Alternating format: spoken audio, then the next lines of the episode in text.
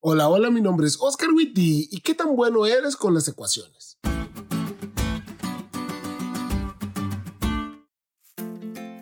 Nunca he sido particularmente bueno en las matemáticas, pero no me considero alguien malo.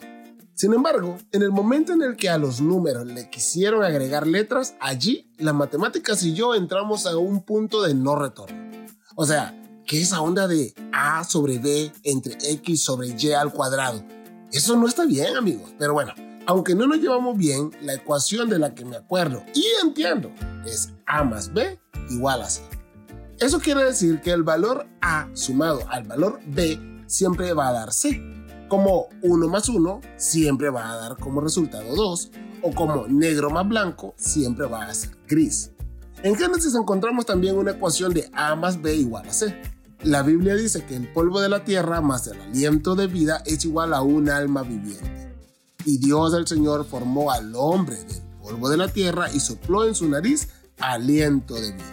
Y el hombre se convirtió en un alma viviente. Génesis 2.7. Es decir, A más B igual a C. El problema es que aunque eso es claro en la palabra, muchos creen que A más B no es una C normal, sino que es una C que se sale del cuerpo y anda por allí con vida propia. La Biblia declara que nosotros no tenemos un alma, sino que somos un alma. Y cualquier cosa que se salga de esa verdad es mentira, aunque sea predicada desde un púlpito o sea explicada por científicos. Nosotros somos almas vivientes seres vivientes, que no tenemos vida eterna en nosotros mismos. Sin embargo, fuimos creados de manera formidable por Dios y no necesitamos especular más allá de lo que la Biblia dice de nosotros. Ya Dios te hizo increíble, querida C.